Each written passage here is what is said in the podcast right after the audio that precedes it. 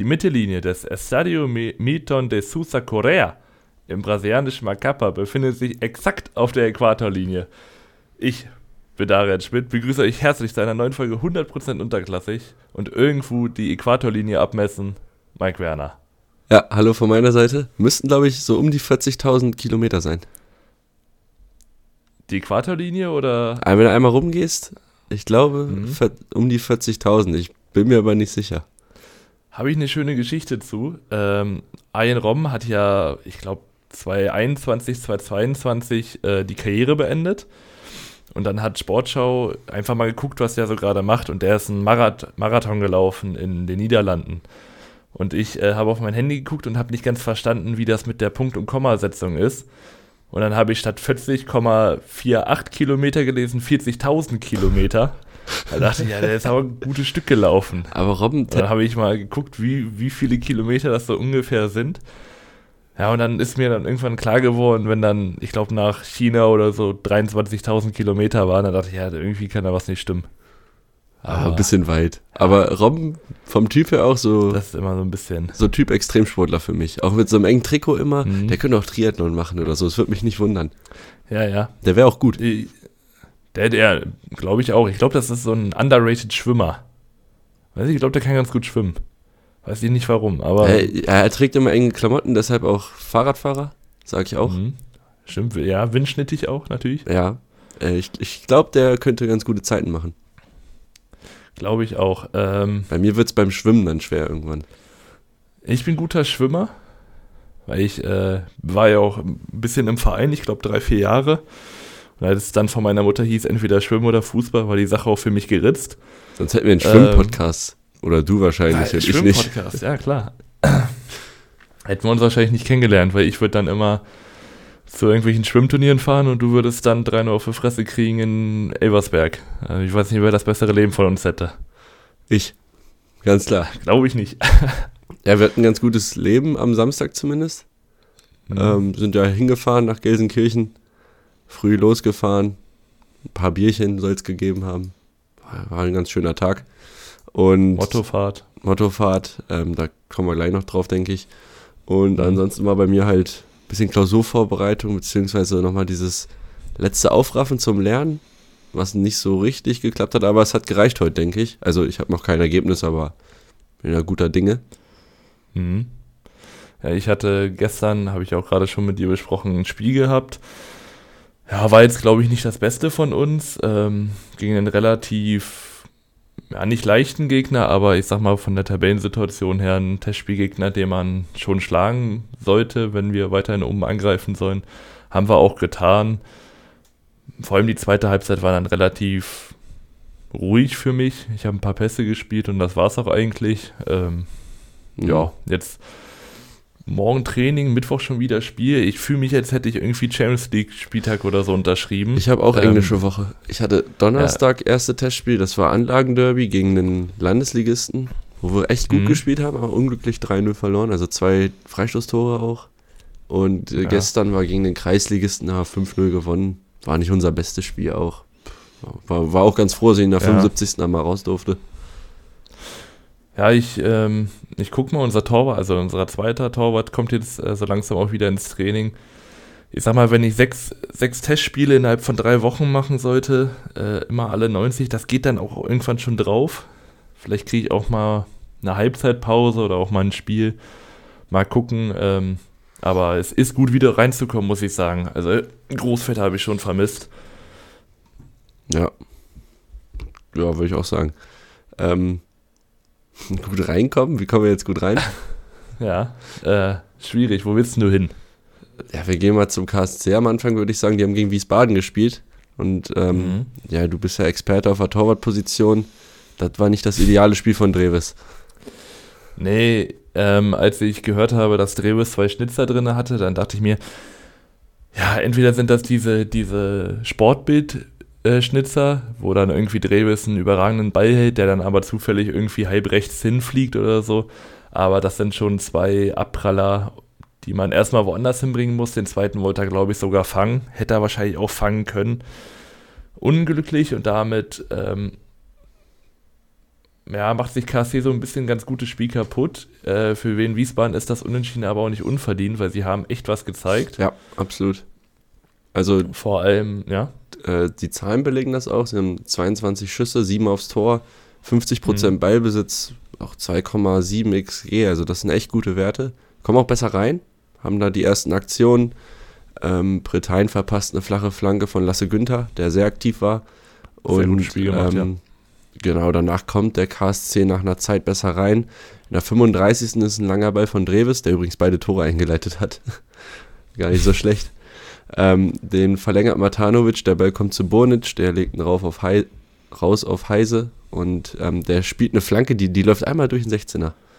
Und ähm, keiner geht ran ja. und am, am zweiten Pfosten ist Budo mit dem 1-0. Mhm. Ganz schön rausgespielt eigentlich, fand ich.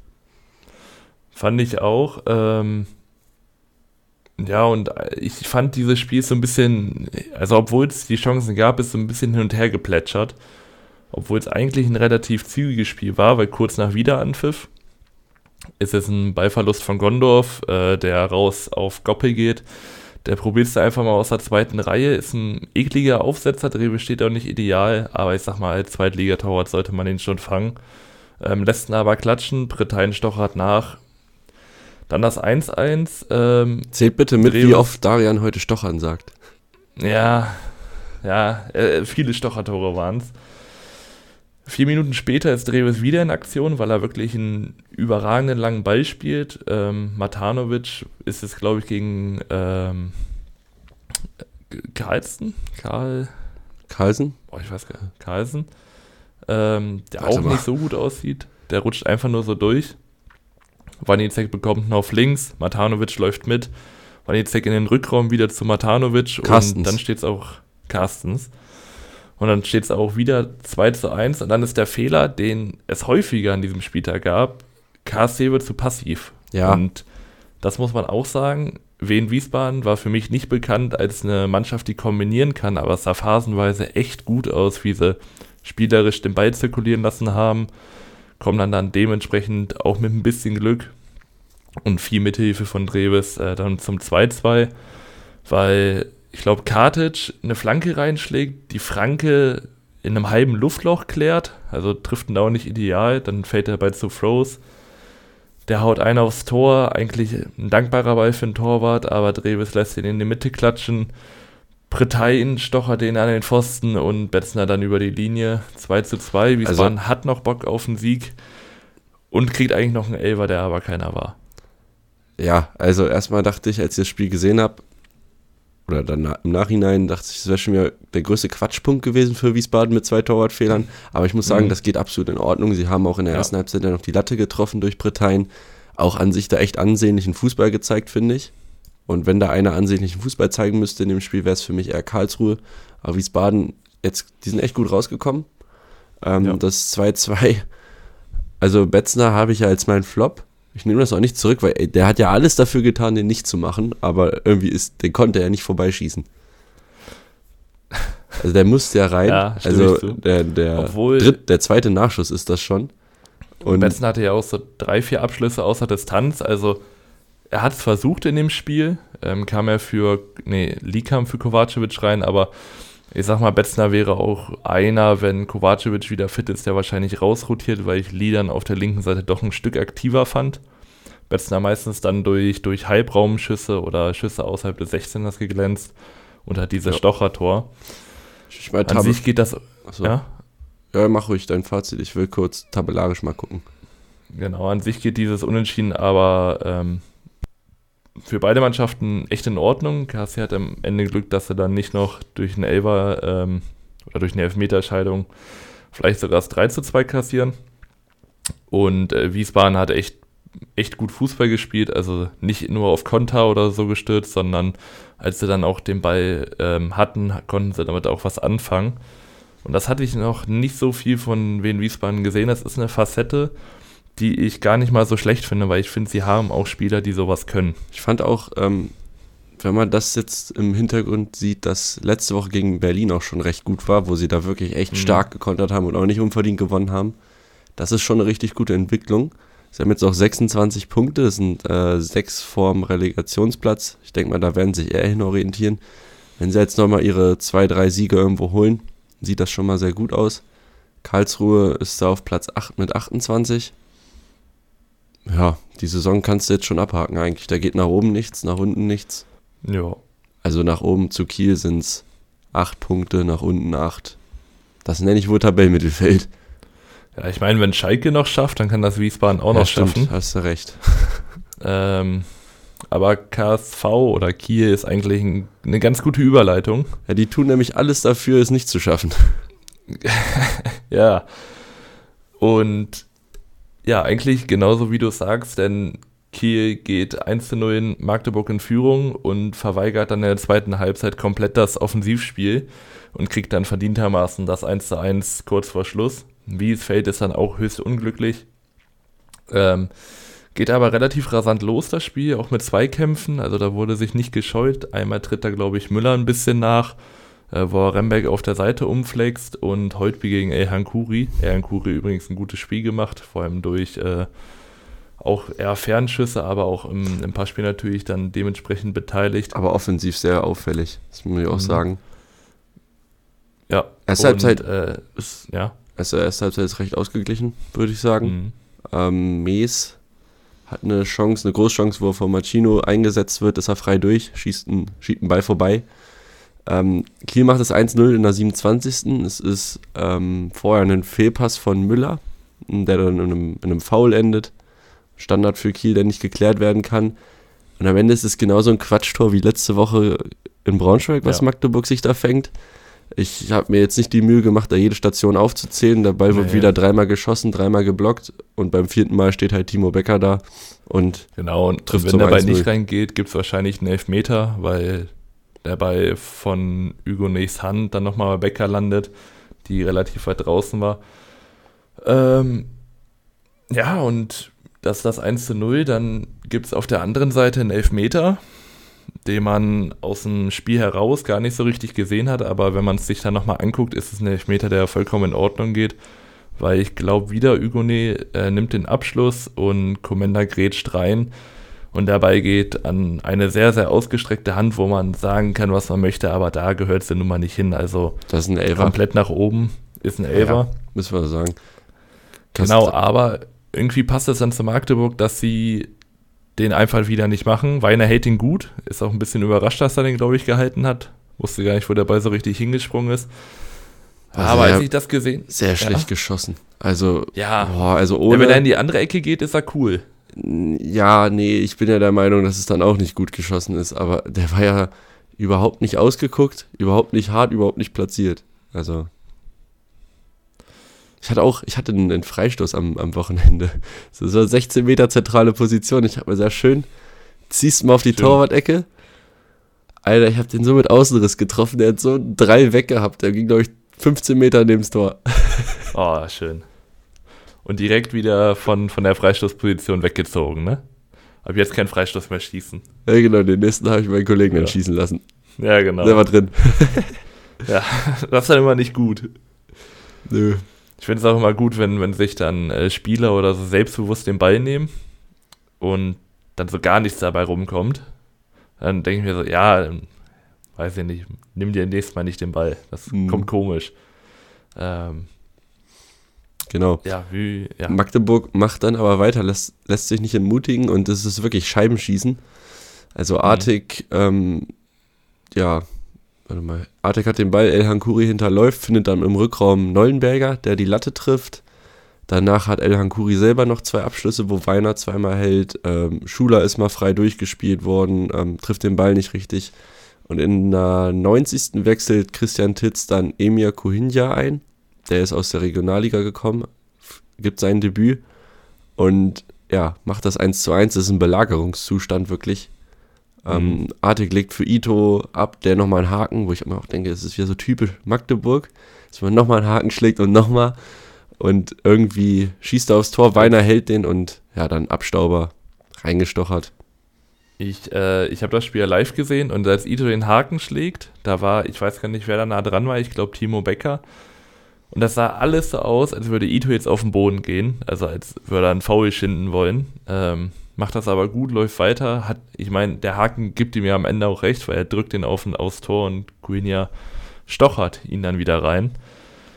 1 zu 1 geht auch völlig in Ordnung, weil Kiel einfach vor allem in der zweiten Halbzeit viel, viel, viel zu passiv wurde. Also Keine Entlastung mehr hinbekommen hat, sich nur noch auf Weiner hinten verlassen hat. Und dann, ich sag mal, wenn man hinten schon mit Mann und Maus verteidigt, dann sollte man auch seine Leute haben, weil in der 90. plus 5 artig da freizulassen, kann ich dir sagen, gibt bessere Ideen. Ja, ich soll generell sagen, ähm, der Punkt geht für Kiel auf keinen Fall in Ordnung. Also das müssen die eigentlich mhm. verlieren. Ähm, Holtby sieht die fünfte Gelbe, fehlt damit noch. Ähm, nächste Woche müsste aber Tom Rote wieder da sein. Nach seiner ja. Gelbsperre. Ich weiß jetzt nicht genau, wie es bei den anderen Verletzten aussieht. Jedenfalls. Ab war ja, glaube ich, auf der Bank. Ja. Dann Bene Pichler fällt, glaube ich, noch ein Stück aus. Mhm. Ja, also Was mit diese Sander? Form, oh, weiß ich auch nicht. Der war ja, glaube ich, nur erkrankt. Ähm, aber diese Form, die Kiel in der Hinrunde hatte, konnte man auch durch diese ganzen Ausfälle nicht konservieren. Nee. Und ähm, ist ein bisschen schade, weil ich Kiel gerne weiter oben ge gesehen hätte, aber ich glaube, so langsam wird sich das alles da oben ein bisschen angleichen. Ist gut für meine Prognose. Und ist gut für, ich weiß nicht, ob sie noch auf 16 rutschen, aber. Ja, meine Winterprognose. ja, gut. Ähm, ja, wenn wir gerade schon über Teams oben sprechen, bietet sich eigentlich die nächste Überleitung an. Ja, ich hätte Oder willst du erstmal über ein ruhigeres Spiel reden? Ich hätte die, die D-Tour genommen über den Tabellenkeller, weil Kiel spielt als mhm. nächstes gegen Schalke. Ah, okay. Und ähm, da waren wir natürlich am Wochenende. Mhm. Ja, und Schalke gewinnt ein Spiel, wo Abstiegskampf draufsteht. Und das war, das war auch drin. Und gewinnen sie mit 1 ja. zu 0 gegen Eintracht Braunschweig. Ich muss sagen, insgesamt ist das wohl in Ordnung. Ähm, mhm. Wir kommen ganz gut rein. Ähm, Gomez verpasst eine Kaufmann-Flanke und ähm, Philipp spielt auch nochmal einen Ball auf Kaufmann, den Merkin, glaube ich, im letzten Moment klärt. Das ist so die Anfangsphase. Danach Schalke etwas aktiver, ein Karaman trifft die Latte generell sowieso der beste Spieler bei Schalke. Also wenn was ging, dann über Karaman. Offensiv der einzige Spieler, über den was ging, muss man sagen.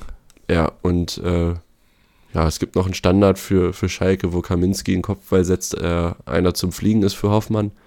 Mhm. Und ja, damit geht es auch mehr oder weniger in die Pause. Zweite Halbzeit ja. spielt Merkin einen tiefen Ball und ja, Krause will im ersten Moment runtergehen und den abgrätschen. Im zweiten Moment merkt er, oh, wird ein bisschen knapp. Steht dann aber im Niemandsland und dann hat ein Ka Karaman 1 gegen 1 gegen Bicacic. Ähm, Haken nach innen, guter Abschluss unten rechts und ja, damit entscheidet er eigentlich auch das Spiel.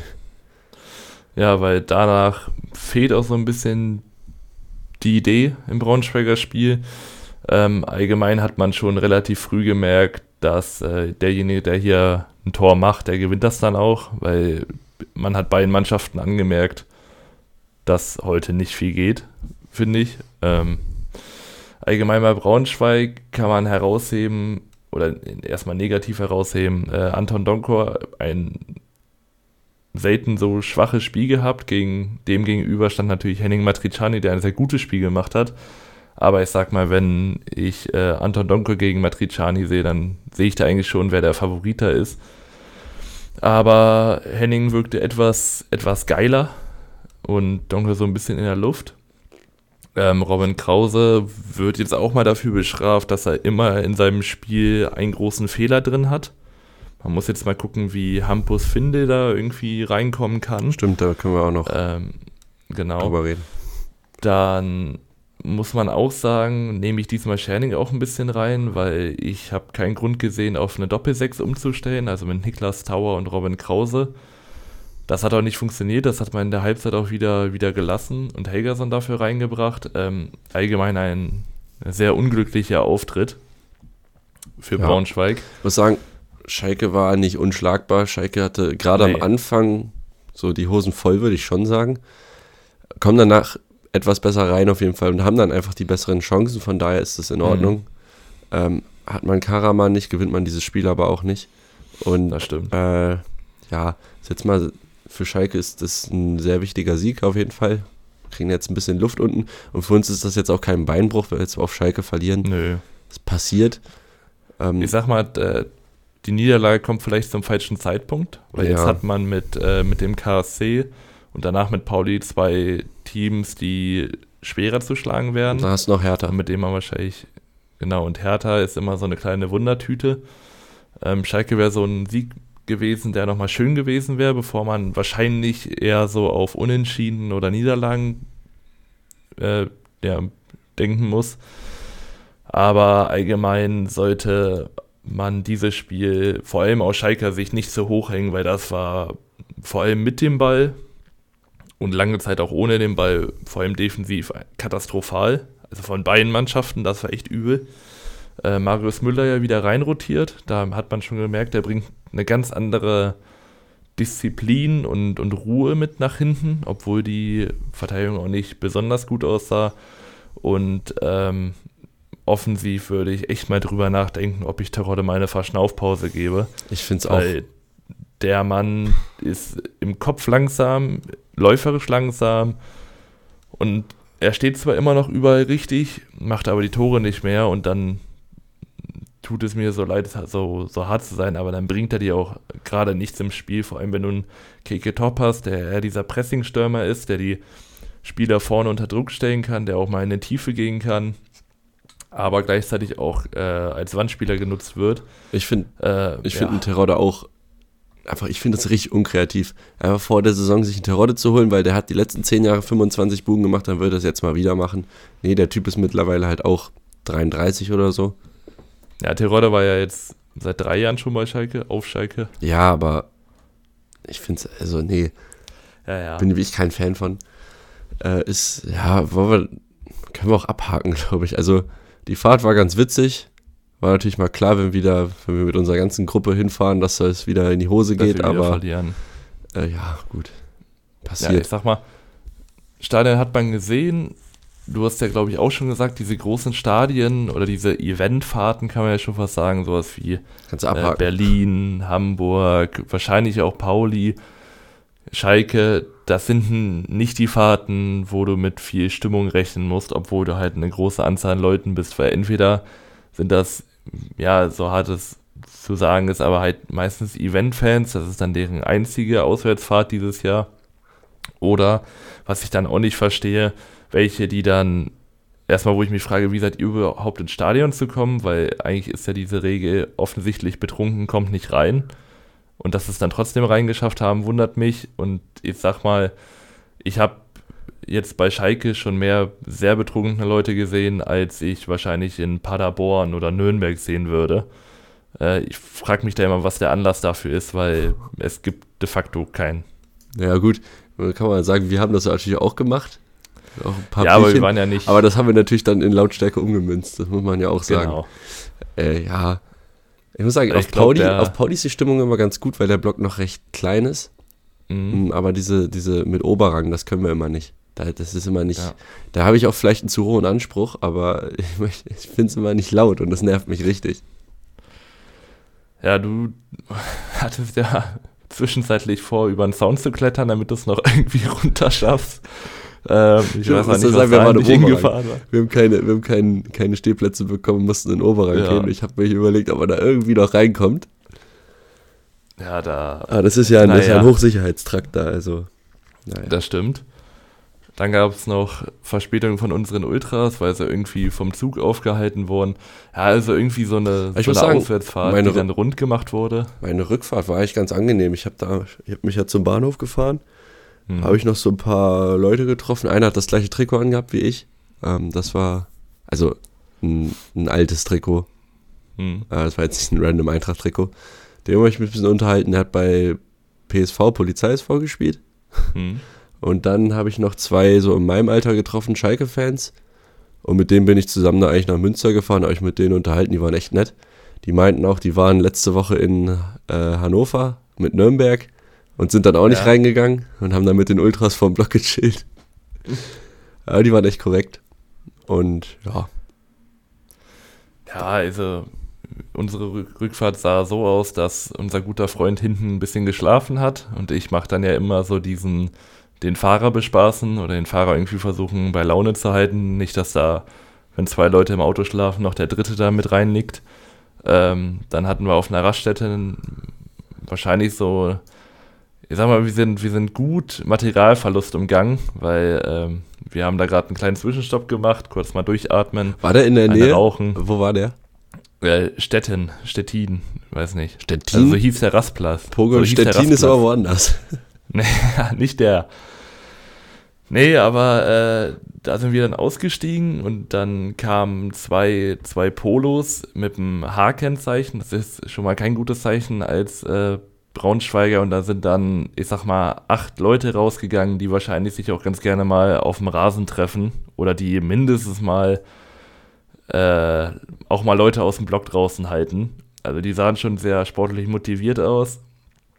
Ähm, ich glaube auch zwei, drei Schalke, so Overalls oder so hatten. Ja, es war dunkel, man hat nicht alles gesehen, aber als ich dann H-Kennzeichen gesagt habe, da haben wir gesagt, komm schnell ins Auto. Der eine hat dann noch mal, ich sag mal, durch die Rückscheibe geluscht und dann war es auch, auch gegessen. Da hatten wir, glaube ich, viel Glück, dass da nicht mehr passiert ist. Ähm, ich sag mal, wir drei immer- gegen, drei gegen acht hätte ich jetzt auch nicht so cool gefunden. Da hätte Nee. ich einfach gesagt, hier, nimm und lass mich bitte in Ruhe. Sonst hätten wir im April ein bisschen was am Zaun sehen dürfen, glaube ich. Ja, glaube ich auch. Aber besser nicht. Ja, naja, ist ja alles gut Ich will gegangen. jetzt gerne gern den, den, den Feind beleidigen, aber ich lasse es hier. Na, ich meine, der hat uns ja diese Woche geholfen. Das Ja. Ja. Mit Ach und Krach. Ähm, Ähm. von Feind zu Freund, nämlich zu Ach so, ja. FCN. Ja, was für ein Freund, hä? Aber ja. Wir, Braunschweig hat keine Freunde. Okay, ähm, Nürnberg spielt zu Hause, schießt zwei Tore Mhm. und schafft es nicht gegen Osnabrück zu gewinnen. Ähm, Mhm. Es ist ein, guter Anfang von Nürnberg eigentlich, wo, Anderson zwei gute Szenen hat. Dann gehen sie auch in Führung, folgerichtig durch Can Usun, der freigespielt wird im Mittelfeld, dann um sich rum keinen hat, dann zwei, drei Schritte geht und aus 17 Metern das Ding unten links in die Ecke setzt.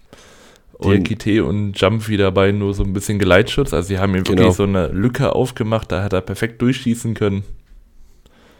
Ja, weiß ich nicht. Ähm, kommt auch eigentlich gar nichts von Osnabrück, vor allem nachdem sie hinten liegen. Und dann gibt es äh, einen Pass von Androtzes, ein neu gekommen Rechtsverteidiger, spielt einen linienbrechenden Pass, kann man sagen, auf Conte. Der mussten dann nur noch überlegen auf Engelhardt und auf einmal steht es aus dem Nichts 1 zu 1. das geht Allgemein doch. kann man sagen, Richtig schöner Hm? Fußball ist das. ja, richtig, ja, effektiver Fußball vor allem. Das wird man dann auch beim nächsten, oder beim zweiten Tor von Osnabrück dann nochmal sehen. Allgemein kann man sagen, Osnabrück gewinnt ein Unentschieden oder FCN verliert ein Unentschieden, könnte man fast sagen. Denn sie gehen kurz nach Wiederanpfiff schon wieder in Führung. Brown bekommt keinen Druck auf Außen, spielt in den Rückraum, wo Uso keinen Druck bekommt Ja. und dann den hinten reinlegt zum 2 zu 1. Zu dem das Tor- einzige. Zu dem Tor würde ich sagen, das macht Okunuki vorher richtig stark. Der hat einen Ja. schnellen Antritt, gutes Dribbling und dadurch spielt er halt Brown erst frei, weil. Oh, wer spielt auf der Seite? Ich weiß es nicht. Der, Vert der Verteidiger, nee, der, der Gegner, der muss so. dann rausrücken Äh, auf, auf Okunuki und dadurch wird erst der Weg für Brown frei, der dann richtig Mhm. viel Platz hat. Das war schon sehr gut gemacht. Ähm, danach, ja, Nürnberg hat nicht gut gespielt. Äh. Danach Cuisance ähm, auf Kunze, der da aus Ja, drei Metern an Klaus scheitert und ja, Wulf trifft noch die Latte nach einer Ecke. Und in der 90. Minute, er lebt noch, Oji Vried bekommt da, also bekommt da den, die, die Kugel aus drei Metern vor den Fuß und stochert den dann rein. Jumpy Ja. auf äh, Lobinger. Nee, Diakite schiebt Brown weg, als wäre es ein Kleinkind. Achso, nee, ich habe in der Zusammenfassung meinte er, Jumpy hat die Flanke auf Lobinger Ja. gebracht. Und äh, der zieht ab, Klaus kann ihn halt nur prallen lassen und dann ist Oji Vried da. Macht das 2-2. Ja, warum spielt er nicht immer? Ja. Warum nicht gleich? Ähm, Nochmal zum, zum 2-1 von Nürnberg. Da, ich habe es mir drei, vier Mal in der Zusammenfassung angeguckt und das hat mich schon gut abgeholt. Denn äh, Kühn, guter Torwart, muss man sagen, aber den, den Sprung beim 2-1, den hätte er sich auch locker sparen können. Weil das war so ein Alibi-Sprung. Also meine Güte, das muss man sich echt mal angucken. Beim, Spr beim Absprung wusste er schon, den bekommt er nicht mehr. Das, das war von vornherein klar. Der, der, Ball ist unten rechts reinge oder ja, unten rechts eingeschlagen von Usun und Kühn ist oben rechts hingesprungen. Das sieht überragend aus, wenn man sich das nochmal anguckt. Das ist wirklich so, ein, so, ein, ja, so eine Parade, die ins Nichts geht. äh, fand ich sehr schön. Sonst aber natürlich immer noch ein Top-Torwart. Und äh, der Retter für Osnabrück ist es dann im Endeffekt Conte, der ein gutes Spiel gemacht hat, bewahrt Osnabrück vom späten, vor der späten Niederlage, weil ein Schuss äh, von ihm auf der Linie gerettet wird. Und das hat er gefeiert, als hätte er gerade selber noch ein Tor vorne gemacht. Für sowas sollte es Scorer geben. Ja. Das war, das war so das geil. Also das, das, war ja so eine geile Rettungstat. Boah, das da, Die war echt gut. Da geht mein Verteidigerherz ja auf, ne? Das ist. Oh, also Linienrettungen. Richtig gut. Ähm, ich weiß nicht, wie viele du davon hattest. Ich hatte ein paar. Ich hatte in meiner kurzen Innenverteidigerzeit hatte ich zu viele und das spricht eigentlich nicht für mein Stellungsspiel. Ich noch nicht so viel. Das war ein saugutes Stellungsspiel von ihm. Ja, Aber gut. ich hatte noch nicht so viele, weil ich verteidige natürlich vorher schon alles weg. Aktiv genau. nach vorne und dann kommt man auch nicht da in die Situation. Meistens. Ja, gut. Ich, ich weiß noch, ich hatte mein, mein A-Jugenddebüt damals in Verteidigung und wir lagen, glaube ich, schon 7-1 vorne oder so. Dann kam ein Stecker und weil ich nicht der Schnellste bin, bin ich dann da nur hinterhergelaufen. Der Stürmer zieht am Torwart vorbei, hat das leere Tor, möchte das 7 zu 2 machen und ich, ich grätsch ihn da in der, in der 83. Minute oder so nochmal den Ball von der Linie. Das war sehr schön. Hast du das auch, auch nicht, gefeiert? Nötig gewesen. Hast du das ja, natürlich viel zu groß gefeiert? gefeiert? sehr gut. Habe ich hier nochmal in diesem Stiel gedrückt. Ja, weil, das habe ich mal an, eine andere Situation. Das habe ich, ich habe immer in den USA Basketball gespielt. Und wir waren, wir waren ja echt nicht gut. Ne? Wir haben meistens auf den Sack mhm. bekommen. Und da habe ich, das, die haben mit 20 Punkten geführt, 25 Punkten geführt oder so. Da habe ich, da hat er einen, äh, einen Fastbreak, also Konter im Fußball, mhm. Fußballjargon. Und habe ihn dann noch von hinten abgeräumt mit dem Block. Und dann auch hier, bin ich noch ein bisschen aufgebaut vor ihm. Den Jamie Siebert gemacht. Ja, genau. Ach, nee. Das war schon witzig. Ja, ich, und er hat mich halt ja, so angeguckt, so, Junge, was willst du? Und ich, ich so im Nachhinein nicht mehr, ja, ich war schon ein bisschen lächerlich. Oh, ich, das war, boah, ich glaube, letzte Saison, da hatten wir ein Testspiel und da lagen wir auch 9-0 oder so vorne, zwischenzeitlich und dann auch kurz vor Schluss. Dann kam ein Steckpass durch, der zu lang war und dann habe ich, hab ich den Ball einfach nicht aufgenommen, sondern ich stand dann da und habe gewartet, bis der Stürmer mich anläuft und ich sag mal, ob man das bei einem 9-0 machen muss, Testspiel. Aber hat der Stürmer auch noch zu mir gesagt, also den kannte ich auch ein bisschen, meinte so, ja, muss jetzt nicht sein. So, ja, komm, entspann dich. Na gut. Ähm, ein bisschen enger war es bei St. Pauli gegen Fürth. Nochmal das, das letzte Samstagmittagsspiel. Und ähm, ja, Pauli schafft es, ein Spiel verdient zu gewinnen, aber es war ein hartes Stück Arbeit gegen Fürth. Und ja, weil sie das fast wieder selber verlieren. Ja. Also Pauli hat in den ersten 30 Minuten, bis dann das 1 zu 0 fällt, mehrfach die Chance, das 1 zu 0 zu machen. Ich denke mal, Namen muss ich hier gar nicht erwähnen, weil es, glaube ich, jeder, also da kann man einfach blind auf den Pauli-Spieler drücken und der hatte wahrscheinlich eine Chance. Willst du es mal ausprobieren? Äh, Saat. Ja, Saat hatte auch Aktion äh, auf jeden Wahl. Fall. Wahl hatte eine Ecke am Anfang, ja. Hm, treu. Treu habe ich mich gar, mir gar nicht aufgeschrieben, aber. Ähm ich aber, denn das 1 zu 0 wird von Treu eingeleitet. Es kommt eine flache Flanke, die hinten bei Treu landet. Der drückt ihn aufs Tor.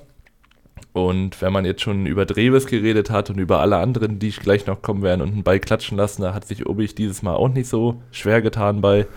Lässt den Ball klatschen, Saat staubt den dann ab. Ähm, ist nicht so der Riesentorwartfehler, aber ich sag mal, geht auch besser. Und dann nur drei Minuten später geht dann so ein bisschen das Glück auf Paulis Seite, weil sie nun mal auch verdient 2-0 führen müssten. Tun sie dann auch, weil äh, Afolayans Schuss von Jung abgefälscht wird. Fliegt eine, über eine Bogenlampe äh, über Obig drüber, da kann er nichts machen. Afolayan 2 zu 0. Afolayan unterschreibt dann auch ab Sommer bei Wien Wiesbaden mit dem Tor. Mit dem Hat Tor, er sich beworben dafür. ah, nee, das geht absolut in Ordnung, die 2-0-Führung. Hat er vorher noch die Latte getroffen. Eggestein hatte auch ein paar Chancen. Den hättest du noch nennen mhm. können. Und ähm, ja, Also sie hätten schon 3-4-0 führen müssen und kurz vor der Pause passiert dann das, was du halt, was du halt, nee, was dann immer passiert, wenn du deine Dinger nicht machst. Hinten kommst, Mhm. bekommst du einen rein. Lemperle findet Sieb und der setzt sich da ganz gut durch gegen Metz, glaube ich. Und ja, aus 16 Metern gibt es einen Abschluss, der recht zentral ist, aber genau gegen die Laufrichtung von Fasi. Der kommt nicht mehr ganz ran, kann den nicht Weißt du, mehr was halten. Tusche sagen würde? Muss er halten, Muss er halten. klar. Und diesmal würde ich Tusche zustimmen. Weil Was? in die Mitte, den, den muss er schon halten. Aber das ist, das voll gegen die Laufrichtung. ja, aber warum läuft er denn zum linken Pfosten? Das ist ja Weiß schon die erste nicht. Frage. Weiß ich nicht. Aber gut, du bist der Torwart. Stimme ich dir dann. Da beuge ich mich dann deiner Meinung. Aber, also ich sag mal, Vasi ist ein dicker Fehler, aber dass Metz sich von einem 19-Jährigen so abkochen lässt, schon billig. Äh, fällt dann auch sehr unrühmlich auf den Boden, sieht immer nicht so gut aus. Und er sieb außer Drehung.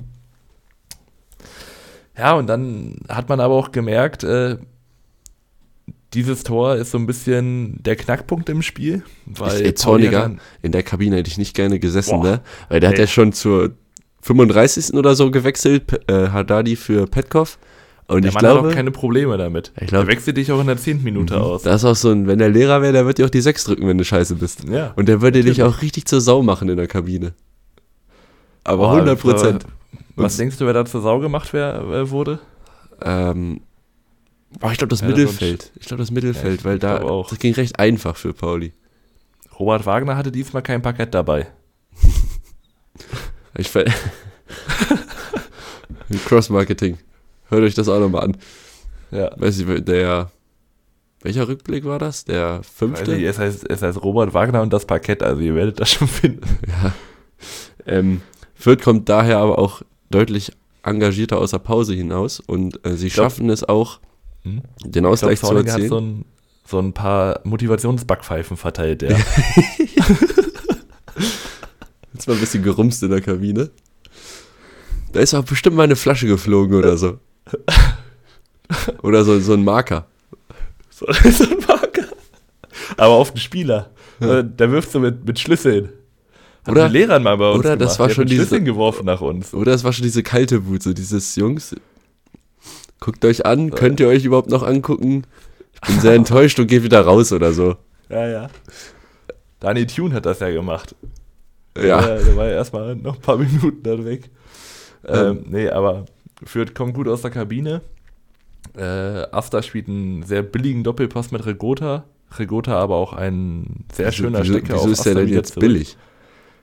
Ja, ich meine, Doppelpässe sind immer, hören sich mal billig an. Hier wird aber gut gemacht. Ja, also Regota, der, der Pass von Regota erfordert schon mehr Aufwand als der von Asta. Aber Asta knallt das Ding dann halt mit 100, ich weiß gar nicht, 105 km/h. Ist mir auch schon wieder ein glaub ich. Ticken zu hoch. Glaube ich, glaube ich nicht dran. Glaube ich nicht dran. Das ist mir ein bisschen zu viel. Ich glaube 90, 90, 95 gehe ich mit, aber 105? Hm. War nicht, war nicht diese, ich weiß gar nicht, war das Rese, der 115 hatte? Irgendwer hatte 115. Nee, also Rese aus dieser, wenn das das ist, vor. Wieso kommst du jetzt mit wer Rese? das war. Ähm, nee, Irgendjemand hatte 105, 115 km/h. nee, diese Schussmessgeräte haben mich dann immer verarscht. Weil ich, ich, wenn ich einen Ball hinlege und da volles Brett drauf, Hammer und den perfekt treffe, kommt da auch nur, auch nur 105. Ja, aber, aber im Rollen wird er ja schneller. Aber der rollt ja nicht, der kommt dir ja nicht entgegen. Der rollt ja vor dir her, dann wird er ja nicht schneller dadurch. Na doch, Nein, weil du hast den, das ist Physik. offensichtlich nicht. Das ist absolut Physik, natürlich. Also sagst du, Asta, Asta schießt aus der kalten Meer? Wahrscheinlich schon, aber.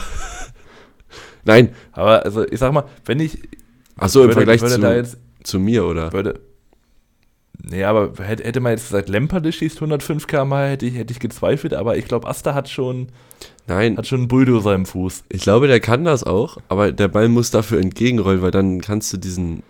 Jetzt fehlen mir so ein bisschen die Physikvokabular, Momentum und so. Hm? Dann kannst du die Ich Kraft. weiß nicht, ob Momentum so ein großes Physikvokabular ist. das hat wa- doch, doch, doch, ist es auch. ja, aber Äh, ich, das kennt man ja auch woanders. Also, Warte mal, ey, wie war die Formel da?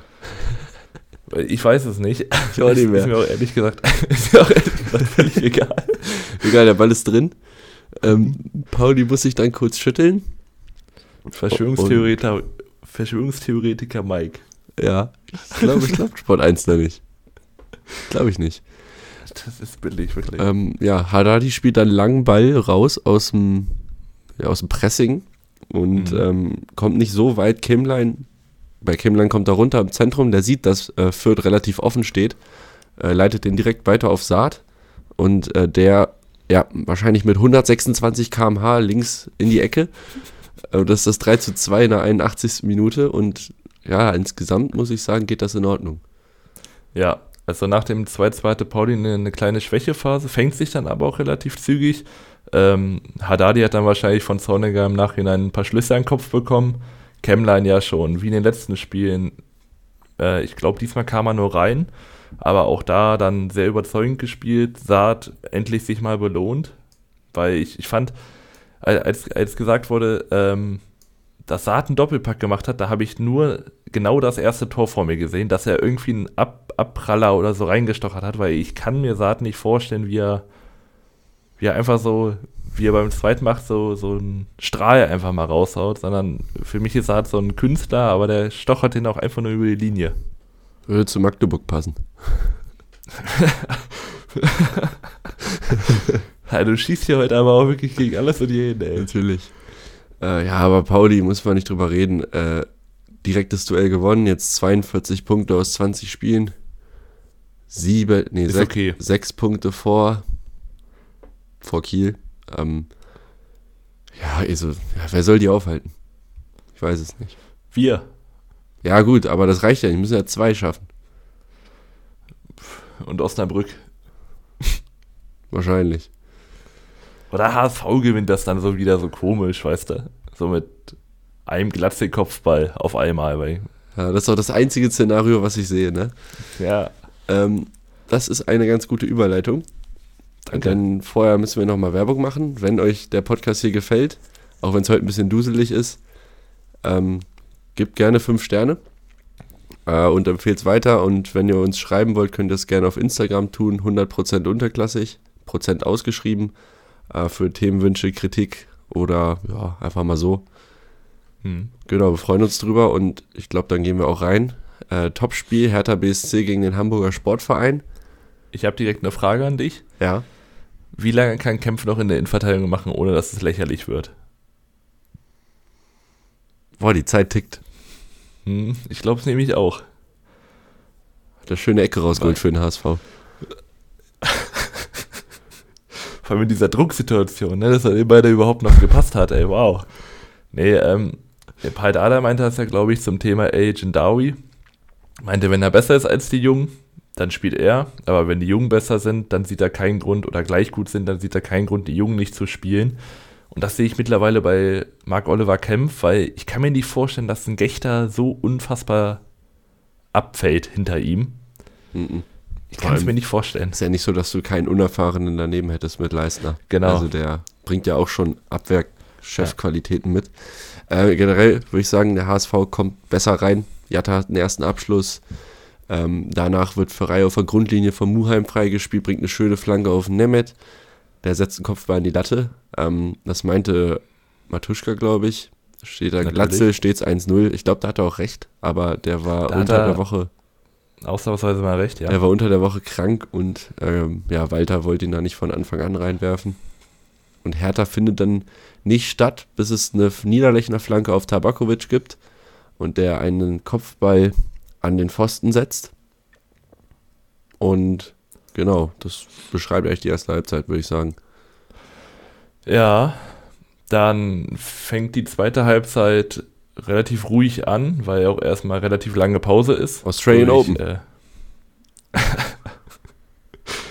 ich weiß gar nicht, hast du, hast du das Interview mit Jonas Meffert, gesehen? Äh, nee, Wo sie da erstmal wie, wie zwei Schuljungs, Ludovic Reis und Jonas Meffert zu zweit im Interview waren.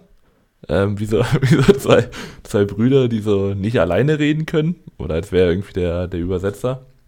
Und Jonas Meffert meinte, er hat sich, glaube ich, zwei Bälle mitgenommen, weil er noch morgen ein Paddle-Turnier hat. und ähm, passt irgendwie zu ihm, muss ich sagen. Also, so also Paddle, Paddle spielen gegen Manuel Neuer oder so, da, da sehe ich ihn. Ja, warum nicht? Ich Ja. finde, ähm, so da muss ich jetzt nochmal einhaken. Ähm, das wurde natürlich auch wieder von Sky begleitet und wenn Sky 1 nicht kann, dann ist es so Fanbelange einordnen oder man kann ja eine Meinung haben, wie man will, aber es wurde von Hansi Küpper da geredet, dass ähm, Protest ja richtig ist und gut ist, aber zwei, drei Minuten, da muss es auch reichen, weil den Spielern wird ja kalt, die könnten sich ja dann erkälten und das ist ja, hat ja nichts mehr mit Fußball zu tun. Eine Gegenfrage, was hat denn ein Private Equity Investor mit Fußball zu tun? Und ähm, man ist gerade an einem ganz, ganz, ganz, ganz entscheidenden Punkt, was ähm, Fankultur und ähm, DFL angeht, weil man sich jetzt wirklich entscheiden muss, und da muss sich die DFL vor allem entscheiden, was man machen will. Will man jetzt weiterhin eine Liga sein, die dieses Alleinstellungsmerkmal hat und ansonsten gegen andere Ligen nicht so gut aussieht, dann darf man, äh, dann darf man einen Investor nicht reinholen.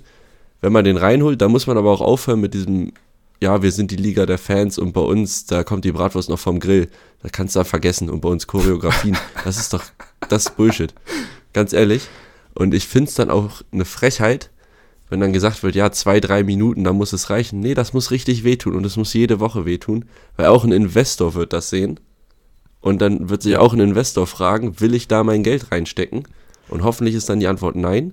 Und noch ein Punkt, man hört auch immer von einem Demokratieverständnis in der DFL. So Watzke und so sind da mal ganz groß drin, das zu betonen. Ähm, dann ist, frage ich dich natürlich, wie, wie ist denn so ein Demokratieverständnis ausgeprägt, wenn man eine Wahl hat, das dann in die Hose geht und dann ein halbes Jahr später prügelt man das wieder in so in so drei Wochen durch und macht eine nächste Wahl, bis es dann klappt. Die ja noch geheim und relativ geheim. Und diese Wahl, Wahl ist ja eigentlich nicht mal, die ist ja nicht mal wirklich legitim. Wenn es hier so schöne Vereinspräsidenten gibt, die dann gegen den Willen des Vereins abstimmen. Ja. Also. Martin Kind. Das macht mich so unfassbar sauer. Und wenn dann so, so Hanseln da das nicht richtig einordnen, das geht mir so auf den Sack. Ähm, erstmal na, also ich stimme dir da in einem zu und um es jetzt einfach mal ganz platt zu sagen, man hat in diesem Spiel gesehen und durch diese Aktion gesehen, wie viel Macht Fans haben.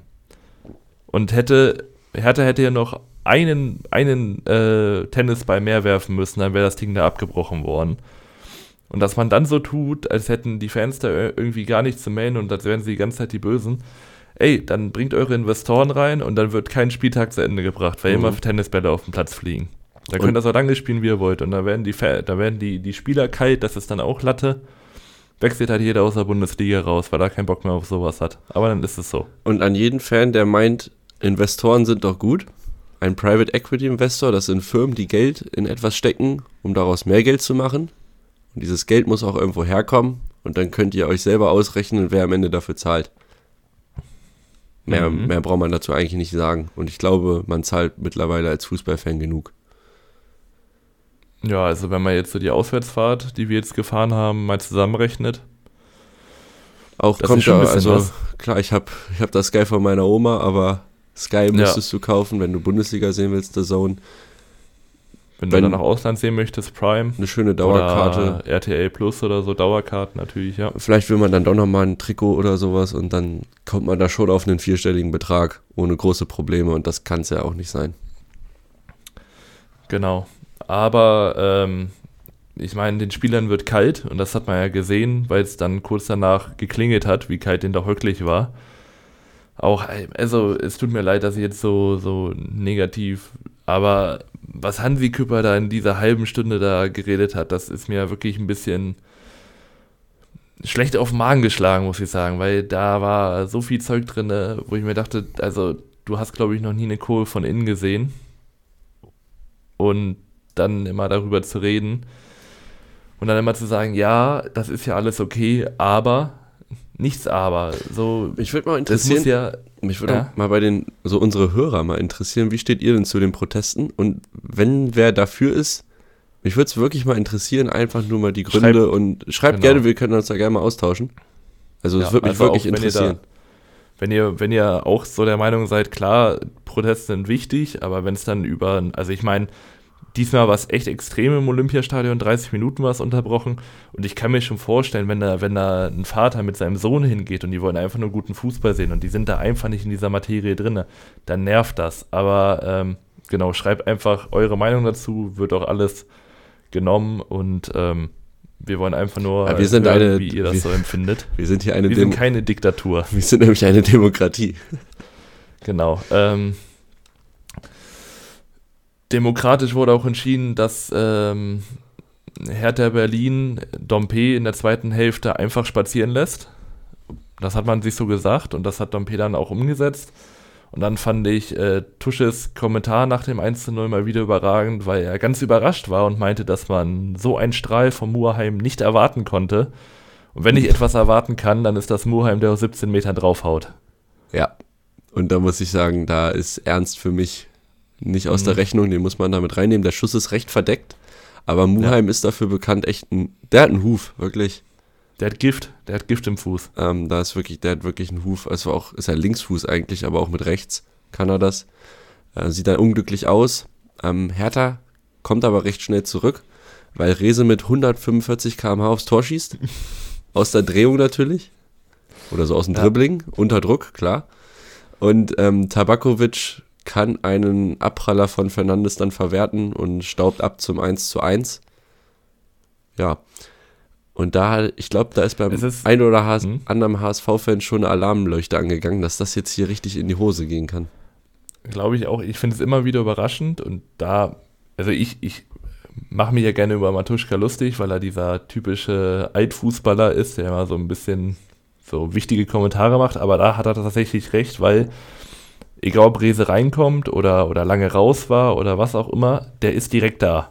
Und das hat man genau hier gesehen. Der Mann kommt rein, holt sich die Bälle, hat er im Nachhinein auch noch eine, eine gute Flanke auf Scherhand, wo ähm, Scherhand rüber spielen möchte, was ich nicht so ganz verstanden habe, ob er den nicht einfach mal drückt. Ähm, aber der ist wirklich, wenn er auf dem Platz ist, ist er da. Der braucht keine Eingewöhnungszeit, egal wie lange er raus war. Und das ist echt ein, ein Faktor, der ein Spiel, wie es auch hier der Fall war, zwischenzeitlich drehen kann. Ähm, dann arbeiten sich äh, die Berliner auch über Rese, nur mal halt die Chance wie bei Scherhand. Und in der 82. Minute ist es ähm, dann so ein bisschen der, der Paukenschlag, wahrscheinlich auch der K.O. für Hertha. Denn Ferrei läuft einfach so an Karbovnik vorbei, bringt eine Flanke, Kempf steht im luftleeren Raum und äh, Reis in der Luft, köpft den ein, 2 zu 1. Und ja, das war, ich meine, der HSV richtig geil ja. gemacht. Also äh, Königsdörfer mhm. spielte den, das ist ein normaler Ball auf Ferrei, nicht groß in den Lauf. Und eigentlich ist es ein klares 1 gegen 1, aber dieser erste Kontakt von Ferrei ist so richtig, der ist so überragend weil er den Ball Dass komplett, Tempo weggeht. komplett in die Laufrichtung mitnimmt, Vollspeed, da kommt ein Karbovnik dann nicht mehr mit. Und die Flanke ist auch perfekt. Ja. Ein schönes Tor. Und ähm, allgemein, äh, um es abzurunden, würde ich sagen, der HSV hat dann nicht unverdient gewonnen.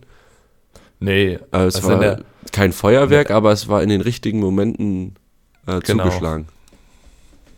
Ja.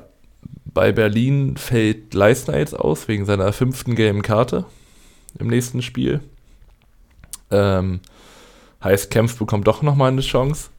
Hat er Glück gehabt. Äh, Rese kommt jetzt zurück, aber ich sag mal, es ist kein gutes Zeichen, das können wir aus eigener Brille sagen, wenn du von einem Spieler so unfassbar abhängig bist, weil Hertha hat sich in der ersten Halbzeit auch ein bisschen was erarbeiten können, aber als Rese reinkam, das ist wie, als hätte man auf einmal ein Schlüssel ins Auto gesteckt. Auf einmal läuft, die, läuft der Laden.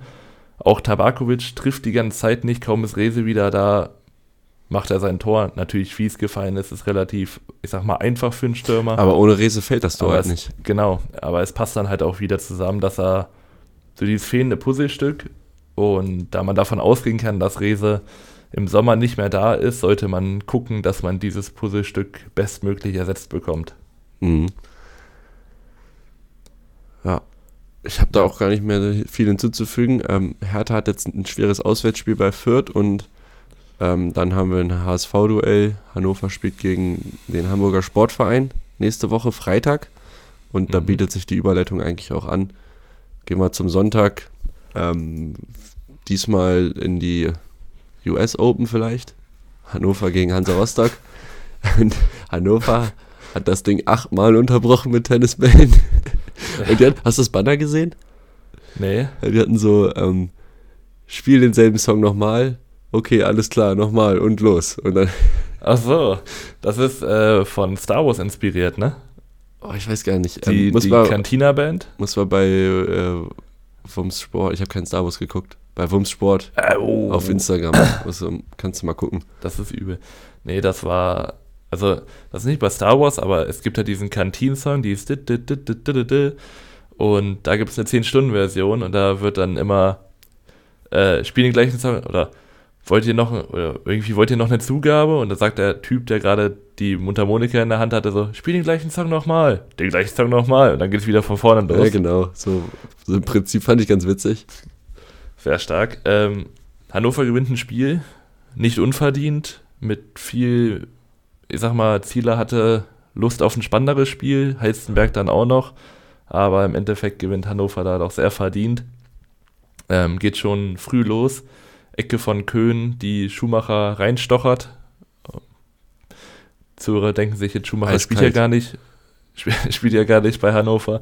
Richtig, ist nämlich auch ein Eigentor.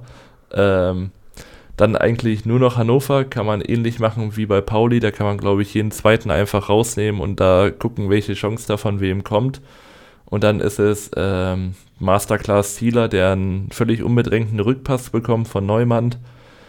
Wartet, wartet und wartet, bis dann Pröger auch in richtiger Position steht. Den spielt er dann auch an. Schön Pröger, Schönes Timing, Ja, er- schön gesehen. Genau. Konnte er gut verarbeiten, die, also der Pass Ja, von das macht- Zieler, der so, du siehst, Pröger unaufgeregt. da ist, so- ähm, ist überhaupt keine ja. Spannung auf dem Fuß, weil der, der wäre auch sonst wohin gegangen. Der wäre da überhaupt Äh. kein Druck drauf erstmal und der wäre auch voll in den Rücken gegangen. Von ähm, Neumann wahrscheinlich oder so. Ja, ja, das war kein guter Pass. Übrigens, äh, wegen keine Spannung im Fuß. Mir ist gestern mein Schuh kaputt gegangen. Ah, schön. Meine, meine halbe Sohle hat sich gestern verabschiedet, mitten im Spiel. Und da habe ich meinen, meinen Co-Trainer kurz mal rangerufen, dass er mir den tapen soll. Und das war in meiner, boah, jetzt mittlerweile der 18-jährigen äh, Fußballlaufbahn das erste Mal, dass ich mit Tape am Schuh gespielt habe. Hatte ich noch nie. Und wie war das Ballgefühl? Ähm, da ich nicht viel zu tun hatte, weiß ich es nicht. Aber neue Schuhe wären jetzt schon, glaube ich, hilfreich. Ja, die gehen noch. Ähm, ja, zweite Halbzeit geht weiter mit Hannover. Ähm, die haben eine Chance durch Vogelsammer, wo Ernst auf Nielsen spielt, der dann weiterleitet. Da behindern sich die beiden Hansa-Verteidiger, ich mal Rosbach-Hüsing, äh, selbst. Hm.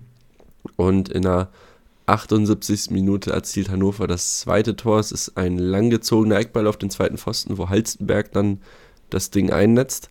Für Hansa, also, sorry, aber zwei Eckballgegentore gehen eigentlich nicht. Ja, den ersten finde ich, also finde ich eher zu verteidigen, aber das zweite war einfach eine sehr gute Eckball-Variante, weil Heizenberg am 16er, also an dieser 16er Kante hinten startet, einläuft und genau weiß, dass er jetzt genau da hinkommt, wo er am Ende auch hinkommt. Sehr gut gezogen, auch für Kolke schwierig zu kriegen, weil er genau da runterfällt. Ähm, die war sehr gut einstudiert. Dresse sieht da vielleicht nicht gut aus, weil er mit Heizenberg nicht ganz mitgeht.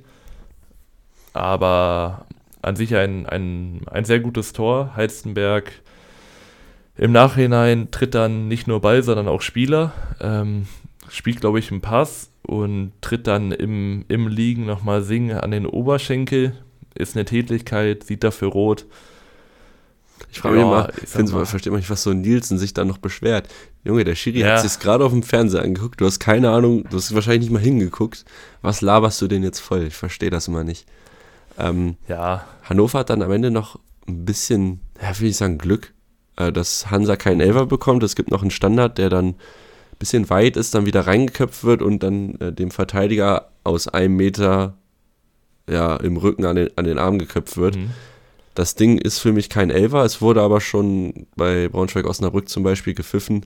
Von daher da so eine klare Linie reinzukriegen, wäre ganz von Vorteil.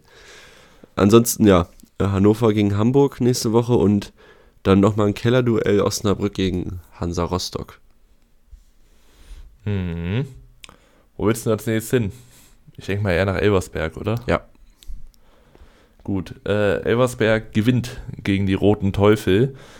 Nicht unverdient, weil es Lautern wie eigentlich fast immer nicht schafft, irgendwie offiziell, äh, offiziell off offensiv groß gefährlich zu werden, außer in Form von Ragnar Ache. Ähm, Elversberg startet gut, macht ein Tor von Le Jonqueur. Ja. Der Neueinkauf steht dabei aber im Abseits und äh, in der 19. Minute ist es dann aber soweit. Schnellbacher zischt an Elvedi vorbei, der muss da vielleicht sogar das taktische Foul ziehen, spielt dann eine hohe Flanke auf Wanner, die noch von Tomiak so ein bisschen ähm, abgefälscht wird. Wanner schöner erster Kontakt, Volley rein, nichts zu machen für Kral, aber äh, ich sag mal, wenn ein Elversberger zwischen vier Lauterer steht, da muss dann schon ein bisschen was verteidigt werden. Lautern kommt nicht so ganz offensiv rein. Es ist dann eher Elversberg, die gefährlich werden. Aber wie man äh, Lautern halt kennt, sie können auch aus nichts sehr viel machen. Es ist ein langer Ball von Kral, den die Dreierkette nicht geklärt bekommt. Dann ist es Tedji, der den nochmal rüberlegt auf Ache und Ache ein überragender Schuss, so aus dem Stehen, hinten ins lange Eck aus 20 Metern, nichts zu machen für Christoph. Aus dem Licht steht 1 zu 1, so geht es dann auch in die Pause. Und ähm, Elversberg entscheidet dann dieses Spiel letztendlich mit einem Elfmeter, der auch in Ordnung geht, weil ich glaube, Touré war es, die Hand dann doch sehr weit draußen hatte. Ja, also Fellhauer wird da, will da in die Mitte ziehen und Touré stoppt den Ball dann nicht mal absichtlich, aber mit, ähm, ist halt an der Hand, die ist ausgestreckt. Hat er und, schön gepritscht. Ja. Tore Jakobsen schießt einen sehr guten Elfer auf jeden Fall. Das ist ein guter Elfer. Torwart springt in die andere Ecke und dein Schuss ist trotzdem noch platziert. Also fand ich, hat er gut ja. gemacht. Und irgendwie. Ich glaube, in der dritten Liga hat er auch acht oder neun Elfmeter-Tore gemacht. Also ein bisschen der Max Kruse der dritten Liga. was Teuchert angeht. Teuchert. Der Teuchert, stimmt, Teuchert, ja. Ähm, Lautern hat ein Problem, wenn sie mit Ball kreieren müssen. Sie haben nämlich 54% Ballbesitz und das ist meistens kein gutes Zeichen. Ähm, weil da einfach offensiv dann, da fehlt Kreativität, da fehlt auch irgendwie manchmal das Gefühl so ein bisschen der Plan, was man dann macht. Mhm. Ähm, außer, ich sag mal, Flanken auf Ache. Und das hat in diesem Spiel halt einfach nicht geklappt, da kam zu wenig, von daher würde ich sagen, geht das für Elversberg in Ordnung. Ich würde gerne die von Gamer Brother viel zitierte Ovojan und Jalla Geschichte umdichten in äh, Ragnar Ache und Jalla. Oder Puchac und Jalla. Oder Puchac und Jalla. Ähm, ja, auch Marlon Ritter, diesmal nicht so der, der Faktor, den äh, Mark Forster von ihm haben möchte. Stimmt, wir wollten über den Pokal reden, haben wir komplett vergessen. Ja, voll vergessen. Ähm, ist jetzt auch egal, denn wir sind ja ein Zweitliga-Podcast und kein DFB-Pokal-Podcast. Wir haben, wir haben noch die Chance. Düsseldorf kommt noch. Düsseldorf kommt noch. Also lauter Glückwunsch erstmal zum Halbfinaleinzug. Ähm, mhm bisschen als, als Außenseiter würde ich schon sagen, reingegangen gegen ja. Hertha und ähm, ja, die haben es gut gemacht. Also ich würde sagen verdient. Also das, das 1-0 mhm. war, ich sag mal, Marke Lautern-Tor. Das 2-0 ja. war dann eiskalt gemacht und dann ähm, das dritte habe ich gar nicht mehr so genau im Kopf. Aber ähm, ich fand das nicht unverdient auf jeden Fall, dass Lautern das, das gewonnen Das dritte war, glaube ich, ein Buchalakis-Fehler. Stimmt, was macht Bucher? was macht Bucher? ähm, ja, aber man muss auch sagen, äh, Lautern profitiert wieder davon, dass äh, Kral eins um, ein ums andere Mal hält, sie überhaupt drinne hält, aber auch äh, sie vor einer Blamage ja, rettet, weil, also, ich weiß nicht, Kral spielt gerade echt gut. Ähm, vor allem in der, in der letzten Linie oder halt, wenn er Bälle halten muss, hat er aber auch das 1 zu 1 wortwörtlich mit eingeleitet mit seinem langen Ball ähm, hat schon Sinn ergeben, dass man Luther in Bochum abgegeben hat, mhm. wenn man ihn jetzt so sieht. Ja. Ja, also, da, zu Elversberg habe ich nicht mehr viel zu sagen. Elversberg, nee. das, das, ich hatte jetzt noch so ein bisschen so die Sorgen, dass sie vielleicht unten reinrutschen, aber ich glaube, damit hat sich das auch wieder ein bisschen erledigt. Ja. Lautern ist jetzt weiterhin unten drin, so aus Braunschweiger Brille gar nicht so verkehrt.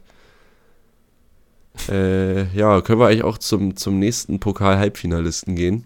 Düsseldorf. Mhm. Die haben nämlich Pauli unter der Woche geschlagen. In einem, also umkämpften Topspiel. Das war recht ähnlich. Wobei nicht, nicht ganz. Ähm, im, im, es war quasi das Rückspiel vom, vom Spieltag davor, wo Pauli ja doch verdient gewonnen hat. Diesmal war es ein ausgeglichenes, kampfbetontes Spiel und dann hat, also am Ende war es ja dramaturgisch ganz hochwertig mit dem äh, Ausgleich in der 120. und dann das Elfmeterschießen mit Hartl und Kastenmeier und Solis. Hm. Hast du, ähm, kennst du Commander Krieger? Mhm. Das ist, äh, ja, ich sag mal, eine YouTube-Legende und der ist äh, Fortuna-Fan. Und da hat einer, also der hat einen Vlog hochgeladen, wie er da am Millantor war. Und äh, da wurde halt eine Witze drüber gemacht, dass Tipico Angst vor diesem Mann hat, weil vor dem Spiel hat er gesagt, ja, also ich möchte natürlich, dass Fortuna gewinnt. Ich möchte aber auch die Pauli-Hymne hören. Ich würde die auch gerne zweimal hören, also 2-2, so dass Verlängerung gibt und dann, dass äh, Fortuna gerne im Elverschießen gewinnt. Und äh, Eine gute Quote. das wäre eine gute Quote. Hat er letztendlich auch recht behalten. Fabian Hülsler macht seinen Namen alle Ehre und geht wieder zwischenzeitlich auf die Bank. Also nicht auf die Bank, sondern halt auf die Tribüne. Meinst du eine Dauerkarte? Schon Platz Ja, reserviert? ja ich glaube auch. da kommt gar nicht mehr ins Stadion irgendwann. Der bleibt dann einfach irgendwo da, irgendwo in der Kurve. Geht direkt in die Kurve. Fand ich auch, fand ich, fand ich auch gut, wie er dann die Kamera da weggehauen hat. Ähm, durch und durch sympathischer Trainer, muss ich sagen. Er ist erstmal schön auf den Zaun gestiegen, fand ich auch gut. Genau.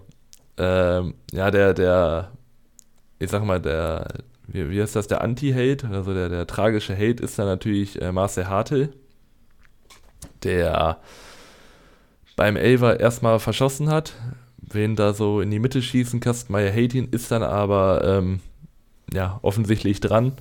Und dann hast du bei Hartl gemerkt, der hatte, der war im Kopf schon ganz woanders, war auch nicht mehr konzentriert, dass er den zweiten Elver schießen muss auf so ein Ding nicht perfekt geschossen in die Ecke. Kastenmeier ist da. Ähm, ja, Zollis ist ein ist er Mobber. natürlich arm. Hat man ja noch gesagt. Zolles ist ein Mobber, Und, genau. ey, Und sich da so vor die Kurve zu stellen, ist schon sehr assi. Aber ist auch Ja. irgendwie. besser fand ich noch, dass Sadi Akas da nochmal den, nach 120 Minuten gespielt, dann nochmal den 30-Meter-Sprint rausholt und ihn da verfolgt bis in die, in die Fortuna, Fortuna-Kurve. Überragend. ähm, ja, und Sascha Burchardt ist schon gut, dass der zweiter Torwart ist. Ja, wahrscheinlich schon. Egal, äh, Düsseldorf kann zwar im Pokal, in der Liga klappt es aber überhaupt nicht. Sie, Aber sie waren noch ein bisschen viel gefeiert. Also die erste Halbzeit haben sie mal komplett verschlafen gegen Paderborn. Ähm, ja, es geht los mit dem 1 zu 0. Da spielt Kurda tief auf Obermeier, der dann von der Grundlinie in den Rückraum legt und Kin Zombie da ja, gut abschließt. Haben sich von Hannover auf jeden Fall abgeguckt, den Spielzug. Ähm, 1 0. Und ja, danach hat äh, Tanaka eine Kopfballchance nach guter Flanke von Johannesson, wo Moving stark hält. Und es geht dann aber weiter mit. Übrigens, äh, der Kommentator hat noch, noch, noch einen Namen in der ganzen Booving-Geschichte mit reingedacht, nämlich einfach nur noch Böf. Böf. Böf, einfach nur Böf. Ne, da müsste ja Boof sein. äh, Boof, oder Boof hat er gesagt. Auf jeden Fall hat er den Namen nicht ganz zu Ende gebracht. Also wir haben jetzt Böving, Booving und Böf. Oder Bö, oder Und Boof. Und. Boof, Hat er auch. Boof hält den Stark. wildes Spiel. Ja, also das ist 2-0 Mathis Hansen. Ich bin mal nicht mehr ganz bei der Sache hier. Mhm. Mathis Hansen macht das 2-0. Ansa ähm, bleibt irgendwie hängen bei seinem Abschluss und ja, Hansen reagiert halt am schnellsten und schiebt dann 1 und 2-0. Generell, das zieht sich hier komplett durch. Also die Abwehrreihe war eine Frechheit, also auf beiden Seiten. Ja, stimmt. Ich muss aber auch sagen, dass äh, Klaas Zimmermann schon gut wegmacht äh, beim Hansen-Abschluss. Also da Zimmermann möchte ja auf Hansen drauflaufen und Klaas stellt sich da wie, wie beim Basketball schön vor, nimmt den Block, dass äh, Hansen dahinter frei reinlaufen kann. Schönes Pick and Roll. Genau. Und dann ähm, ist es der gerade angesprochene Bof, der einen langen Ball haut auf Obermeier, der nicht angegriffen wird, steckt durch, durch auf Kostens, der auch nicht angegriffen wird. Und in der Mitte ist es Bibica, der auch nicht angegriffen wird. 3 zu 0. So leicht kann Fußball aussehen, wenn Fortuna die Räume gibt. Ähm, Daniel Thun dementsprechend bedient, muss sich erstmal nochmal fünf Minuten abregen, bevor er wieder in den Innenraum kommt. Und äh, es ist ja auch offensiv dann keine Glanzleistung von Fortuna, obwohl Bove äh, sie einlädt, sage ich mal. Also es ist einmal Niemic, der, ja, ich sag mal, Böving oder Boving äh, im luftleeren Raum erwischt. Äh, der steht ja wirklich im Nirgendwo. Ähm, Niemic muss ja eigentlich nur noch vorbeischieben. Schafft es aber nicht und äh, kurz nach der zweiten, nee, ja, Ja. doch, kurz nach Wiederanpfiff ist es wieder Boving, der warum auch immer aus seinem Tor kommt, äh, rechts außerhalb seines äh, 16ers auftaucht, aber viel zu weit weg ist, dann noch abbremst und wieder im Luftleeren Raum steht. Der war richtig auf und, Safari. Äh, ja, der Mann, äh, der hat, der hat dieses, der hat ein Auslandsspiel, ich soweit wieder gelaufen ist. ich habe mir da aufgeschrieben, er so hat Länderspiel gemacht. Bei dem Konto, von, äh, bei dem Konto, beim Konter von, von Düsseldorf, da, da habe ich geschrieben, Boving auf Safari und dann bei dem, bei dem, da war, danach war auf Expedition, wo Tanaka auf Nimitz spielt und dann ah, quer auf der Ferner und der Ferner hatte den, ähm, den Rufen, Chancentor zu sein bei Nürnberg. Das ja. hat sich hier bestätigt. Ja, ähm, was ich zu Boving sagen, ich glaube, der wollte sich das mal aus der Nähe angucken. Der war neugierig. der. Der Hummel im Winter gehabt, der Junge. Der, der wollte mal den Damage kennenlernen. Ah, wie ist der so? Wie ist der so privat? Oh Mann. So, äh, das 3-1 haben wir, glaube ich, übersprungen. Das hat Engelhardt ja. gemacht nach dem Einwurf. Johannesson leitet den da weiter im 16er ohne Körperkontakt. Das war auch sehr freundlich. Von 115 km/h. Ja, wahrscheinlich. dass das Tornetz da gehalten hat. Ähm, das 3-2 erzielt dann Marlon Mustafa, der per Laie gekommen ist. Tanaka, den ich loben möchte, der ähm, für mich sehr aktiv war, für mich bester Fortune mit Njemic. Ähm, der spielt auf Mustafa, der setzt sich dagegen zwei durch. Mein Gott, den muss man doch einfach mal umruppen dann. Und also der setzt sich gegen zwei durch und ja, ja. macht dann halt das 3-2, aber das darf halt auch niemals fallen. Das stimmt. Und ähm, apropos Unruppen, und der kommt da einfach durch. Da haben wir da auf der anderen Seite nochmal jemanden, nämlich äh, Ansa, der einfach kurz mal an einen vorbeiläuft an der Außenlinie, wo man einfach mal ein Bein reinstellen sollte, vielleicht. Spielt dann in den Rückraum auf Kostens und ähm, um jetzt Tuschi hier nochmal wieder reinzuholen, den muss er halten. Gastenmeier, den, den muss er auch mal halten. Ich finde, den kann er aber wirklich halten, bin ich der Meinung. Ja, ja, natürlich. Also ja, sieht da nicht so toll aus. Nee. Ja, und dann ist das natürlich so ein bisschen der Nackenschlag für die Fortuna, dass da ähm, noch was gehen könnte, aber sie stecken nicht auf. Hat sie noch das 4-3 durch Jastremski. Ähm, das ist Niemic, der ja, Jastremski im Rückraum findet und der macht das schön überlegt rechts in die Ecke. Ähm, aber es reicht dann auch nicht mehr und es ist für Düsseldorf halt wirklich so ein bisschen eine kleine Ergebniskrise in der zweiten Liga. Äh, sie haben jetzt. Ja. Was sagst du denn so? auch gerade einfach an was Witziges gedacht. Weil ich, ich wollte sagen, das ist ein Wunder, dass äh, Böwing da nicht auf Jastremski draufgelaufen ist. Hätte man ein bisschen aktiveres Torwartspiel haben können. Ja. Hast du da ein Stat für? So, äh, so Ausputzer oder so bestimmt gibt's das. Da gibt's so, so Keeper Sweeper. Nee, Sweeper Keeper ist das, ne? So, so hochstehende Torhüter. Da gibt's da bestimmt ein Stat, die durchschnittliche Höhe von, von Bu im. gibt's bestimmt. Die gibt's bestimmt. Ähm, ja, aber Düsseldorf hat jetzt das dritte Mal in Folge nicht gewonnen. 45 Und, Meter bei Boving. Und das Ding ist jetzt, ähm, dass so langsam ein bisschen der, der Kontakt abreißt zu Holstein Kiel auf drei. Das sind jetzt fünf Punkte. Und über St. Pauli müssen wir auch gar nicht mehr reden. Das sind schon elf. Ähm, das ein bisschen haben sie federn lassen. Es ja. reicht irgendwie nicht dieses Jahr, habe ich das Gefühl.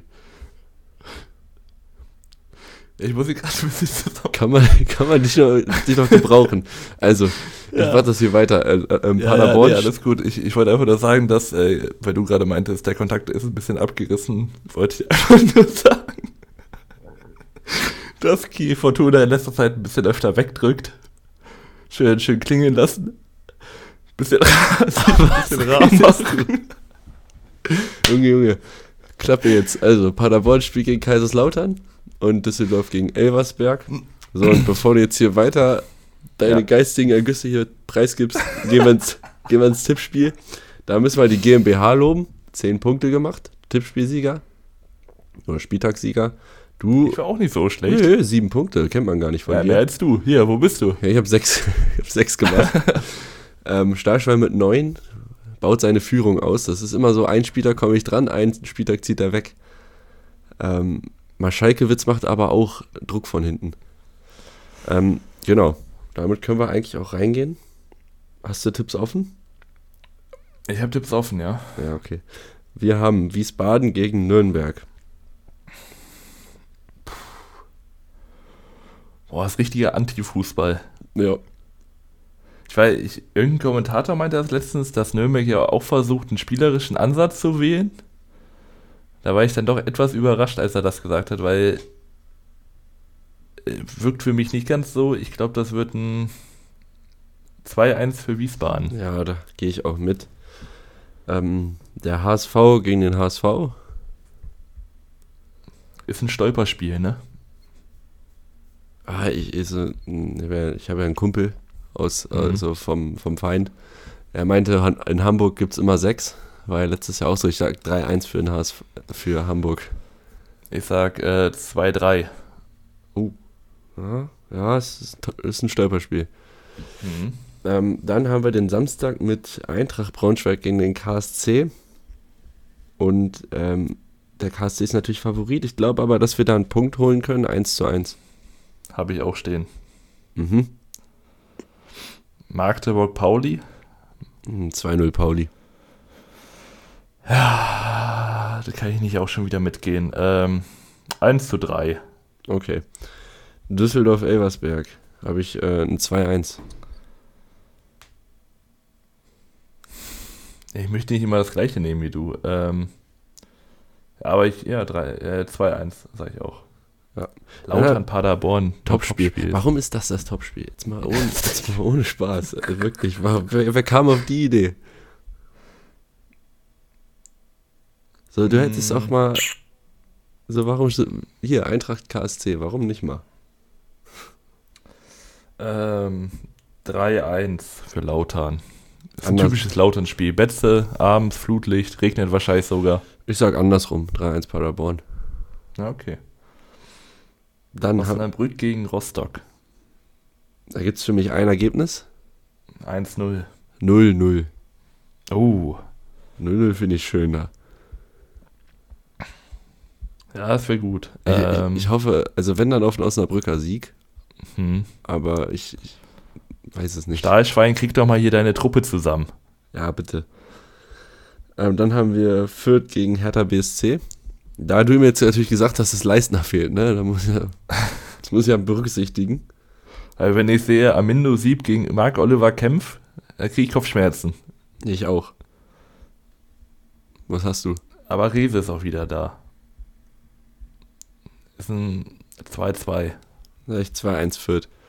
Ah, okay. Und dann haben wir Holstein Kiel gegen Schalke 04. Das ist auch so ein.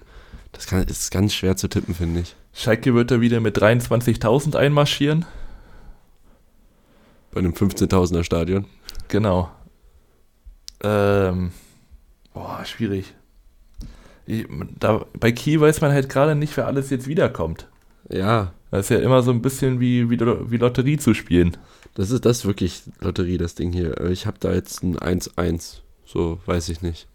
2-1, weil ich glaube, diese, diese Konterstärke von, von Kiel ist ähnlich wie, wie Kempf und Sieb. Da, also ich meine, wenn das schon bei, bei Braunschweig mit langen Bällen so einfach klappt, dann kann das Kiel dann doch schon ein bisschen besser umsetzen.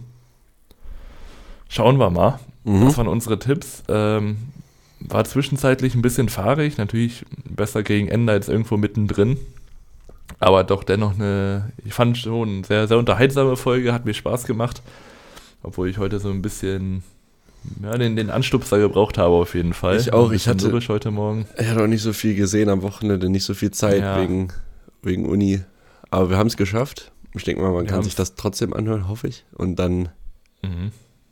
ja, wünsche ich dann euren Verein natürlich wieder viel Erfolg nächstes Wochenende. Außer mhm. ihr seid äh, KSC-Fans. Mhm. Also FCK-Fans.